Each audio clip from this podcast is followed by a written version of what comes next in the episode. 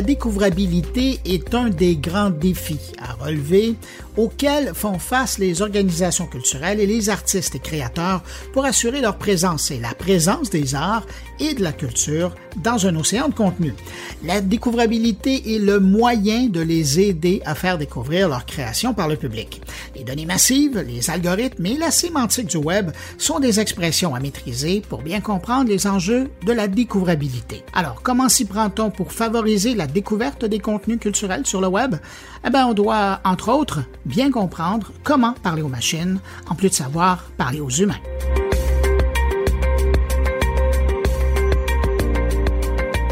Pour aborder la question, trois invités. Frédéric Julien, directeur recherche et développement chez Capacoa, l'Association canadienne des organismes artistiques, et qui travaille sur de nombreux projets numériques.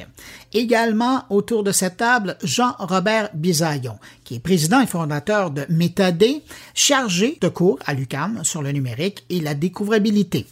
Et puis, nous commencerons avec José Plamondon, que nous avons déjà entendu dans l'épisode précédent, qui, je vous rappelle, est devenu bibliothécaire spécialisé des bases de données avant la naissance de l'Internet. Nous allons la rejoindre dans un instant.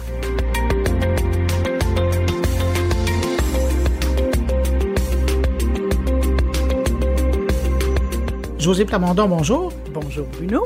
José, on confond souvent métadonnées et contenu pour la découvrabilité. Quelle est la différence entre les deux? Quand on parle de contenu, là, je parle de texte, d'accord? Ou c'est là où, là où peut être la confusion, et c'est pour ça qu'il est nécessaire dans un projet de s'entendre sur, sur une, une, compréhension commune des mots, parce que ça peut varier. Métadonnées, pour un informaticien, c'est pas la même chose que pour quelqu'un comme moi dans les sciences de l'information. Il y a des nuances. Donc, entre la, différence entre données et contenu, c'est que la métadonnée permet de décrire un contenu, mais je dirais une chose en général, ça pas juste un contenu, ça peut être une, une œuvre de création, une performance. Donc, elle permet de décrire ça avec des, des métadonnées, donc des mots. Des métadonnées elles-mêmes, ce sont des données qui permettent de préciser le sens du donné, comme d'une donnée, comme titre ou auteur, euh, par exemple. Euh, euh, donc, Michel Tremblay, donc auteur, est une métadonnée, mais par extension, donc tout ce qui décrit quelque chose sans être cette chose-là, ce sont des métadonnées. Donc, c'est ce qu'il faut comprendre. Par la suite, les métadonnées et ce que j'appelle le contenu, donc du texte, ont des rôles différents, par exemple, pour un traitement machine.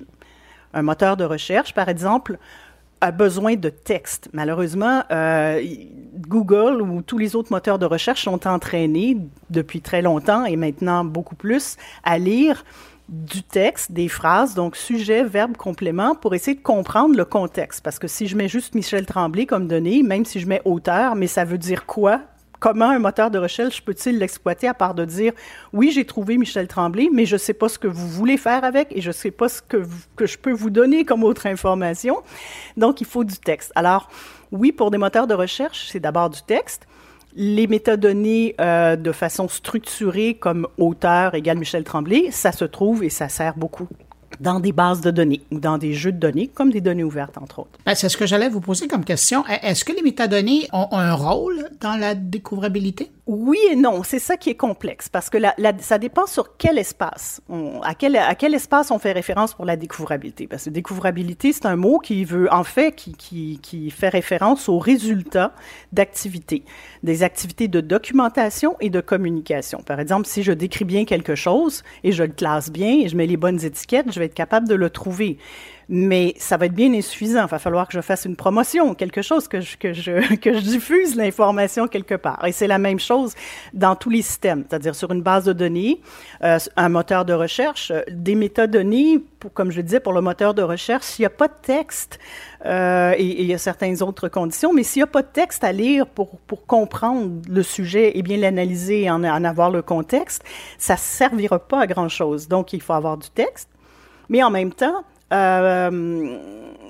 il y a moyen, en tout cas, il y, a, moyen de travailler sur les espaces. Donc, on sait que pour un moteur de recherche, ça va être du texte. On sait que dans un euh, dans une base de données ou, par exemple, si vous allez sur le site d'un musée, vous pouvez interroger, avoir une petite interface, chercher des œuvres avec différents critères. Ces métadonnées-là vont permettre de trouver, et c'est pas la même chose que découvrir, parce que vous cherchez quelque chose. La découvrabilité, c'est quelque chose de fortuit, en principe. Je découvre quelque chose, je cherchais, par exemple, des données de fréquentation euh, de lieux culturels, et je découvre qu'il y a un jeu de données. Je cherchais pas un jeu de données, je cherchais juste des données, mais je découvre qu'il y a un jeu de données ouverte. Ah, ça, je viens de découvrir qu'il y avait des données ouvertes là-dessus, parce que des bonnes informations et des bonnes métadonnées. Mais j'imagine que de façon stratégique, euh, il faut se donner des objectifs quand vient le temps de choisir des métadonnées qui ultimement pourraient euh, nous aider ou apporter une certaine découvrabilité? La stratégie, ça revient toujours, enfin, à la, sacro-sainte question du but. Quel est votre but? Euh, et donc, dans le but, il y a quoi? Ben, qu'est-ce que je veux faire? C'est par exemple des métadonnées. Si je suis dans un milieu où je veux faire juste du partage de connaissances et donc servir des gens qui font de la recherche, c'est pas la même chose que si je veux vendre des billets de spectacle. Donc, la, finalité de la découvrabilité est importante. Et après ça, les autres questions, à qui je parle? À quelles questions? à quelle question mes données ou mon information doit répondre? Donc, tout ça va suivre, va être dépendant de ce qu'on appelle le modèle de données, donc le choix de données, de métadonnées que je vais mettre, même le vocabulaire, le format, euh, même le langage informatique que je vais utiliser sont tributaires de toutes ces questions-là qui doivent être répondues en amont. Euh, ça sera pas la même chose, ça va varier. Si je m'adresse, on le voit, les données, euh, par exemple à BANQ, les données, les données du fichier de BANQ pour euh, les ouvrages, la, la, bibliothèque, c'est pas la même organisation et c'est pas souvent les, parce que c'est pas la même mission qu'une librairie dans une librairie, on a d'autres, euh, on, a d'autres objectifs en tête que de donner, euh, donner vraiment de décrire l'objet livre. On veut aussi euh, être en avant et, catégoriser pour des publics, des besoins. Donc, on va se rapprocher de ça. Alors, c'est ça qu'il faut saisir dans la stratégie, c'est que c'est pas une stratégie de métadonnée, c'est d'abord une stratégie de l'organisation. Tout est tributaire de la mission de l'organisation. Et j'oserais vous poser la question, vous qui baignez dans la donnée et la métadonnée, euh, quand vous regardez le secteur culturel, où vous trouvez, de votre point de vue, notre professionnel, où vous trouvez un, un à propos, un intérêt pour les gens qui sont du domaine des organisations culturelles d'utiliser beaucoup plus qu'ils le font aujourd'hui la métadonnée? D'abord, pour organiser euh, sa propre information à l'interne.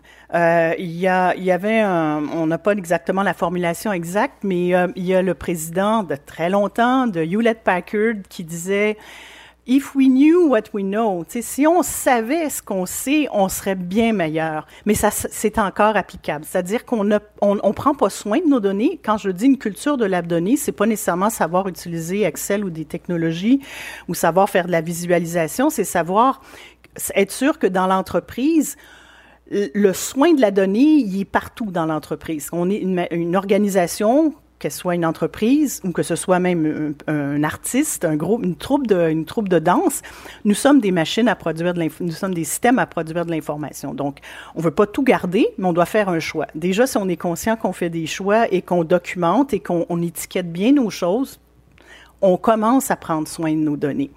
C'est ça qui est important.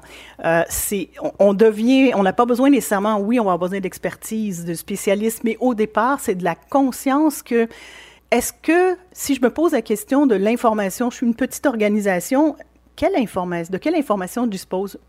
Où sont mes données? Où sont mes documents? Ça, parce que ça comprend aussi les documents qui ne sont pas des données structurées. Si on se posait la question, et si on mettait autant d'efforts à gérer ou à prendre soin des données et de l'information et des documents qu'on a, qu'on en met souvent à acheter des technologies qui, vont rouler là-dessus, mais qui sont les contenus, il n'y a rien, n'y a pas, y a rien souvent dans nos pipelines. Si on en mettait autant d'efforts, on s'est peut-être rendu en tout cas, on serait peut-être moins en retard par rapport à ceux qu'on désigne comme les géants du numérique, qui, eux, rupture de modèle, ont mis la donnée et l'information au centre de la, de la, de la structure. On dit tout le monde est responsable et on va, on va, on va vraiment miser sur le, pour miser sur le capital intellectuel, ben, il faut justement pouvoir aller connecter ces informations-là. Euh, pour avoir une, euh, une, intelligence collective, il faut mettre du soin. Et, curieusement, malgré, euh, malgré les leçons de la pandémie, il semble qu'on ait toujours de la difficulté à trouver qui s'occupe de l'information et des données. Quelles sont les c'est les responsabilités de qui dans l'organisation? Et il n'y en a pas vraiment. On a mis ça à la direction de l'information, qu'on appelle, ou la direction des services informatiques, mais les, Les technologies de l'information, c'est les technologies, c'est pas l'information. Alors, qui s'occupe de la connaissance et de l'information dans une organisation? Il y en a. Ça arrive qu'il y ait des organisations qui en aient, mais je dirais que autant en, culture qu'ailleurs, c'est pas euh, c'est pas une c'est pas une chose acquise. Et ça va et, plus ça va prendre du temps, plus l'écart entre des systèmes et des modèles qui, qui sont basés sur la connaissance et la valorisation de la connaissance, euh, eux continuent à avancer. Nous, ben on est encore en train d'essayer de développer des systèmes informatiques, mais on n'a toujours pas grand chose à mettre dedans en fait, puis on sait pas comment l'organiser la connaissance. Alors que ça pourrait commencer très simplement. En culture, souvent c'est de se dire qu'est-ce que je produis? Quel est mon, qu'est-ce que, si, si je suis créateur, quelles sont mes créations? Comment je peux les décrire? Puis se référer aux meilleures pratiques de l'espace numérique que je veux utiliser, que ce soit une base de données, que ce soit un site web, quelles sont les meilleures pratiques pour mettre en avant ces informations-là? Ça commence comme ça. Qu'est-ce que je sais? Qu'est-ce que j'ai? Comment je vais le décrire en fonction de quel usage et de quel public? Et après ça, ben, c'est de l'apprentissage continu. Je vous appelle mon don. Merci d'avoir répondu à mes questions. Merci, Bruno.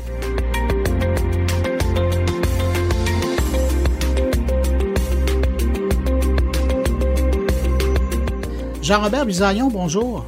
Bonjour, Bruno.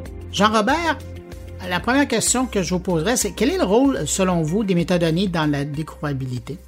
Ouf, euh, belle question pour casser la glace. Ben, si tu me poses la question à moi, tu vas avoir une réponse de quelqu'un qui aime beaucoup les métadonnées et qui travaille beaucoup sur la découvrabilité, puis qui va dire que l'un et l'autre sont intimement liés, que l'un que l'un repose sur l'autre, en fait. Et pourquoi? Ben, parce que à partir du moment où on, on numérise un contenu culturel, qu'on n'a plus de qu'on a plus d'emballage qui viennent avec, qu'on a plus son qu'on perd son contexte, si on recontextualise pas, ben on ne sait pas à quoi on a affaire. On ne sait pas qu'on on pense qu'on a affaire à Félix Leclerc, mais dans le fond, c'est une toune de Gilles Vigneault. Puis ça, on l'a vu à l'époque. On l'a vu à l'époque du peer-to-peer. C'était fréquent que les gens mélangeaient les contenus les uns pour les autres. Puis plus ça va, plus ça devient crucial parce que quoi? Parce que l'intelligence artificielle. Puis les robots sont encore plus niaiseux que nous autres. Donc, si on leur dit pas, ils ne savent pas. Alors, dans ce contexte-là, est-ce que les métadonnées sont une stratégie importante pour améliorer la découvrabilité? C'est un prérequis. C'est vraiment un prérequis. Il y a des gens qui vont avoir tendance à penser que la découvrabilité, c'est, ça, s'agit plus de stratégie marketing ou de placement média, un peu au sens classique du terme, où plus on dépense d'argent, plus on achète de visibilité, plus on pense que notre produit va être vu et consommé on pourrait, on, pourrait en discuter. Selon moi, oui, certes, si tu dépenses de l'argent en visibilité média ou en visibilité en ligne, ça va avoir une incidence sur l'écoute ou la, fréquentation de tes contenus culturels. Mais s'ils ne sont pas documentés convenablement en amont, la publicité va être, ça va être un peu de l'argent jeté par les fenêtres. Puis les spécialistes en placement marketing en ligne, ils vont être d'accord avec ce que je viens de dire. Je suis curieux de vous entendre sur le travail qui se fait sur votre laboratoire parce que vous êtes euh, le co-directeur euh, d'un laboratoire de, recherche euh, sur le numérique et la découvrabilité à l'UCAM. Sur quoi vous travaillez présentement? C'est, on travaille essentiellement à une mesure de la découvrabilité ou à un indice, la création d'un indice ou des modèles d'observation de la découvrabilité parce que c'est assez difficile de s'entendre avec les plateformes pour qu'ils nous disent comment leurs algorithmes sont constitués pour recommander des contenus. C'est considéré comme du secret d'entreprise, puis c'est bien difficile d'en savoir, bien qu'à mon sens, il y a définitivement une collaboration qui doit se mettre en place éventuellement entre les pouvoirs publics et les plateformes de livraison de contenu. Il va falloir aller, il va falloir aller creuser ça. Mais ce qu'on fait, nous, c'est surtout des, euh, des, des protocoles d'observation on se met dans la peau d'un internaute qui essaye d'écouter des films sur Netflix ou qui essaye d'écouter de la musique sur Spotify pour utiliser ces exemples-là. Puis on essaie de voir comment les contenus lui sont proposés et recommandés. Puis on a toute une série de, de, de, de points de, de points de contrôle, si tu veux, de points de, de, des points de données qu'on qu'on met en qu'on aligne les uns derrière les autres, puis on essaie de créer tant bien que mal euh, nous-mêmes un algorithme pour décider si telle ou telle plateforme nous propose des choses qui correspondent véritablement à nos goûts. Fait qu'on s'amuse. On a des personas, on a des fausses personnes qui s'amusent à écouter du Félix Leclerc puis du Gilles Vigneault. Puis si jamais il se fait envoyer du Rolling Stones, ben là, on commence à se poser des questions. Genre. Et ça arrive sûrement. Eh ben oui. eh ben oui. Mais, là, pour arriver à normer ou à évaluer ou, à être capable de, mesurer, ça veut dire qu'au départ, on doit quand même travailler dans un contexte où euh, les jeux de métadonnées euh, sont, sont exacts, elles sont pertinentes. Et ça, j'imagine que c'est comme la première chose à faire. comment on fait? Quand vous regardez ça, l'échiquier, puis on va ramener ça au monde de, la culture large euh, au Québec, comment vous arrivez euh, à, trouver des jeux de données qui sont pertinents comme ça? Ben, on ne sait pas en fait. On commence à travailler avec les acteurs industriels pour voir jusqu'où va leur euh, prise en compte de ce facteur métadonnées-là. Puis là, ça évolue beaucoup au moment où on se parle. Mais il existe évidemment bien des sortes de métadonnées. Ça, il faut le savoir. Puis, euh, c'est quand même, c'est quand même un gros changement de posture par rapport à la façon qu'on vendait de la musique, qu'on vendait des films, qu'on vendait des livres dans le passé. C'est que tout le monde n'est pas encore arrivé à maîtriser cette indexation des contenus qui est nécessaire à les faire sortir dans, dans les résultats de recherche. Mais euh, mais plus ça va, mieux ça, mieux ça va, plus la plus c'est pris en compte.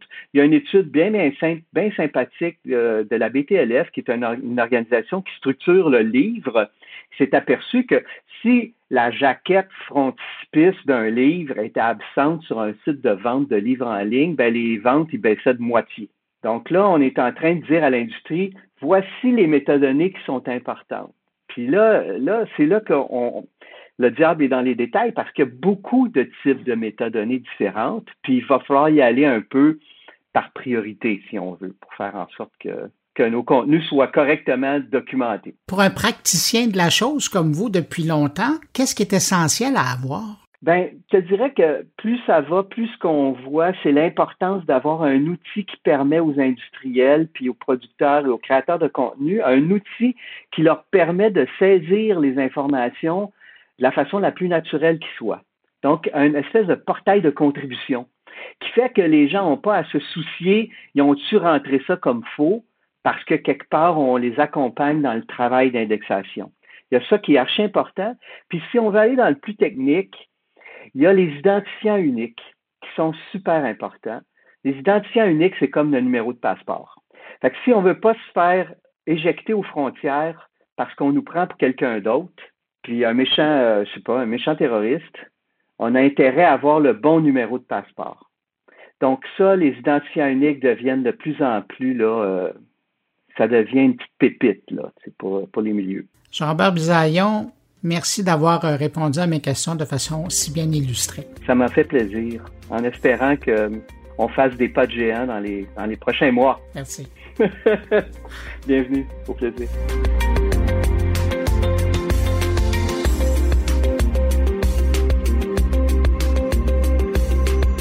Frédéric Julien, bonjour.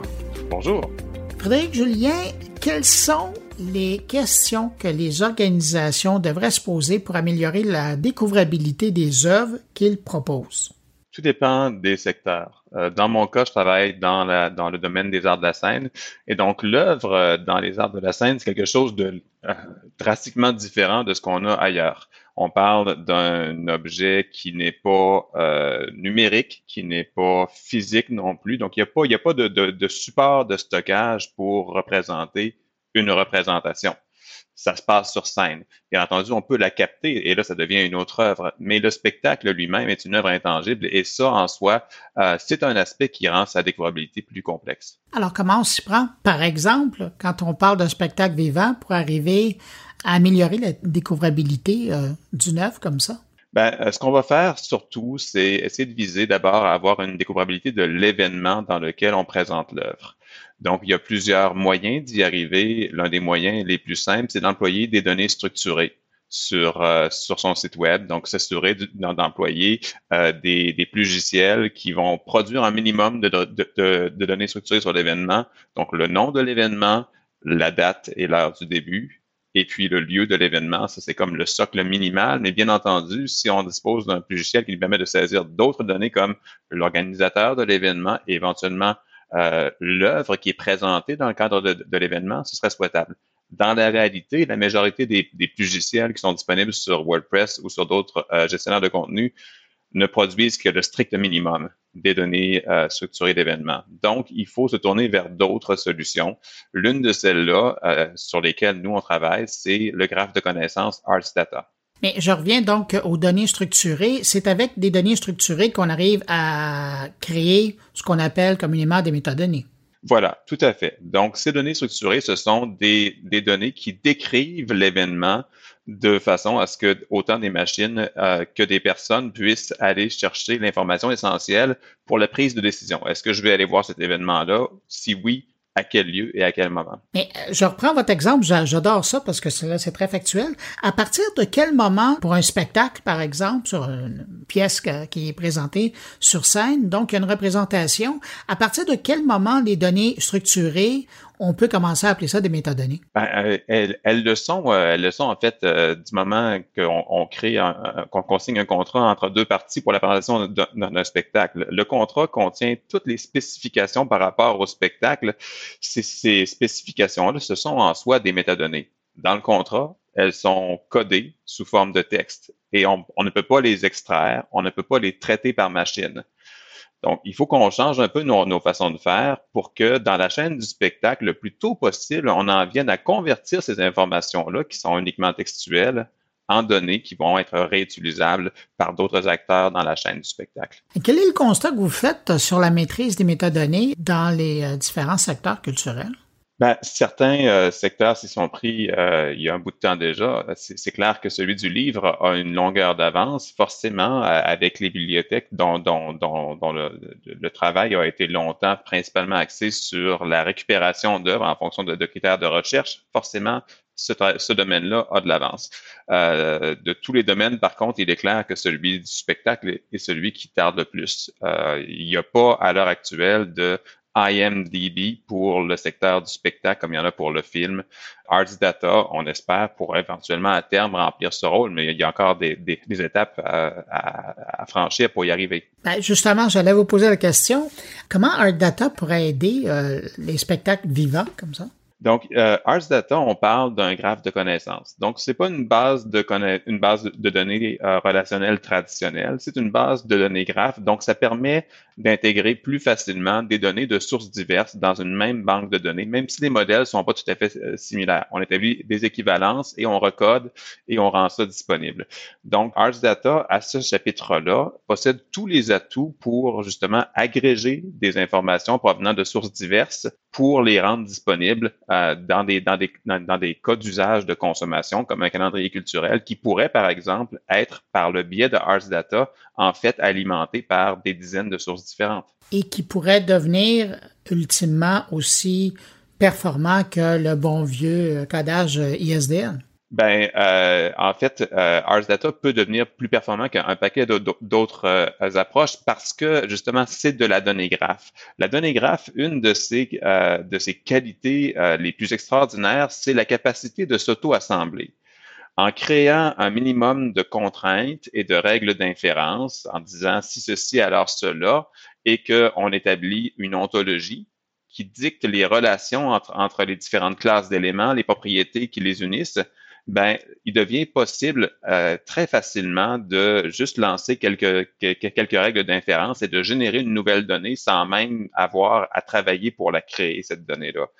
Un des exemples les plus simples, c'est euh, si par exemple je euh, j'affirme dans avec un triplet RDF qu'une salle de spectacle est située à Longueuil, il n'est pas nécessaire de dire que la, que la même salle est située au Québec parce que dans une autre base de, données ailleurs, on a établi le lien que Longueuil est situé au Québec. Et, on parle toujours dans le conditionnel. Qu'est-ce qui fait qu'aujourd'hui, ArtData n'est pas encore disponible? En fait, Ars Data est disponible. Il y a plusieurs API qui sont déjà à la disposition des, euh, développeurs, mais on ne parle pas d'une infrastructure qui est destinée encore à des usagers comme euh, un travailleur culturel. Euh, il n'y a pas d'interface usagée pour aller soi-même saisir de l'information dans Ars Data. Il y a un, point d'accès Sparkle qui permet de lancer des requêtes, d'extraire l'information Euh, mais si on veut avoir le maximum d'interaction avec d'autres plateformes, il va falloir impliquer des développeurs qui vont se connecter sur les API et qui vont permettre euh, des, des flux de données entre les systèmes. Ah ben alors, permettez-moi de reformuler ma question. Euh, comment il se fait que il n'y a pas encore cette interface-là qui existe pour permettre aux gens de l'industrie de pouvoir euh, entrer ces données et, euh, et, faire grandir cette base de données-là? L'objectif, en fait, ou plutôt la stratégie que les gens de Ars Data, et je, peux dire que j'en fais partie un peu là, parce que je suis vraiment impliqué les, les, deux pieds dedans. Donc, la stratégie qu'on a visée, c'est de, de, ne pas essayer de créer une, euh, une base de données centralisée.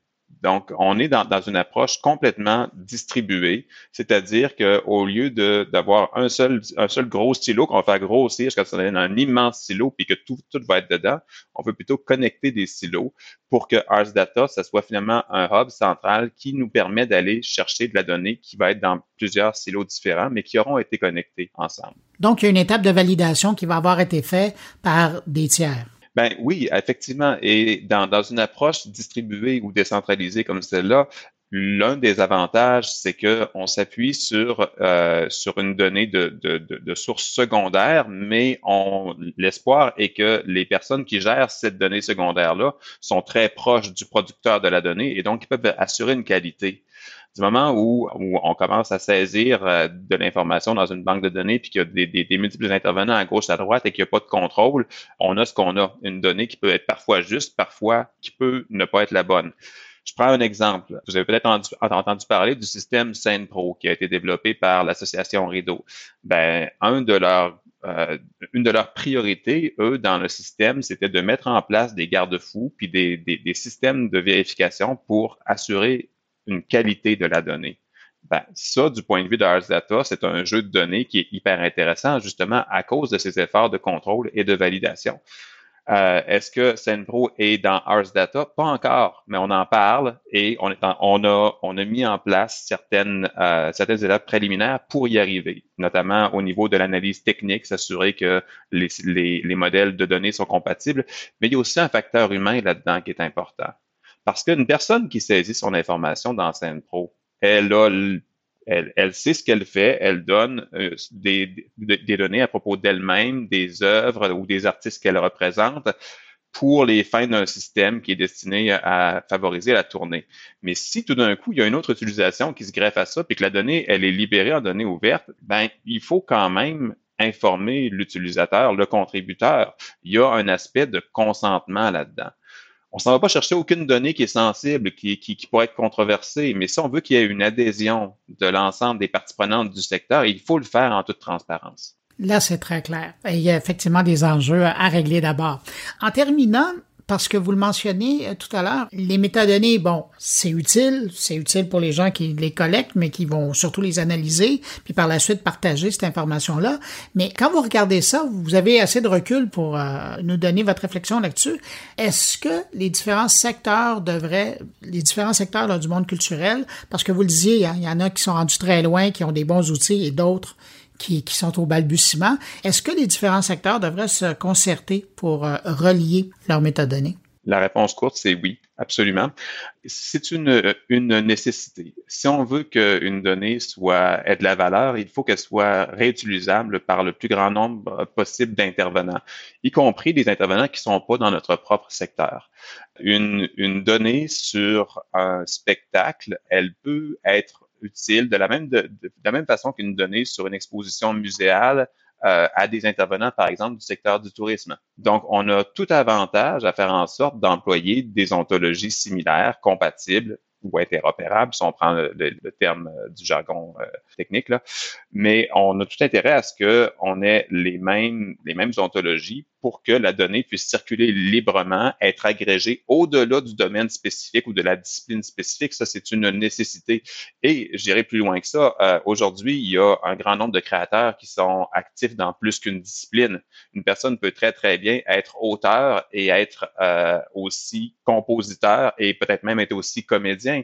Donc, si on attribue un identifiant à cette personne-là et qu'on prend, par exemple, bon, l'identifiant ISNI ou un identifiant Wikidata, dans les deux cas, on a, on a un identifiant passerelle qui permet d'identifier sans ambiguïté la personne, peu importe qu'elle soit en train de mener ses activités d'auteur, de compositeur ou de comédien.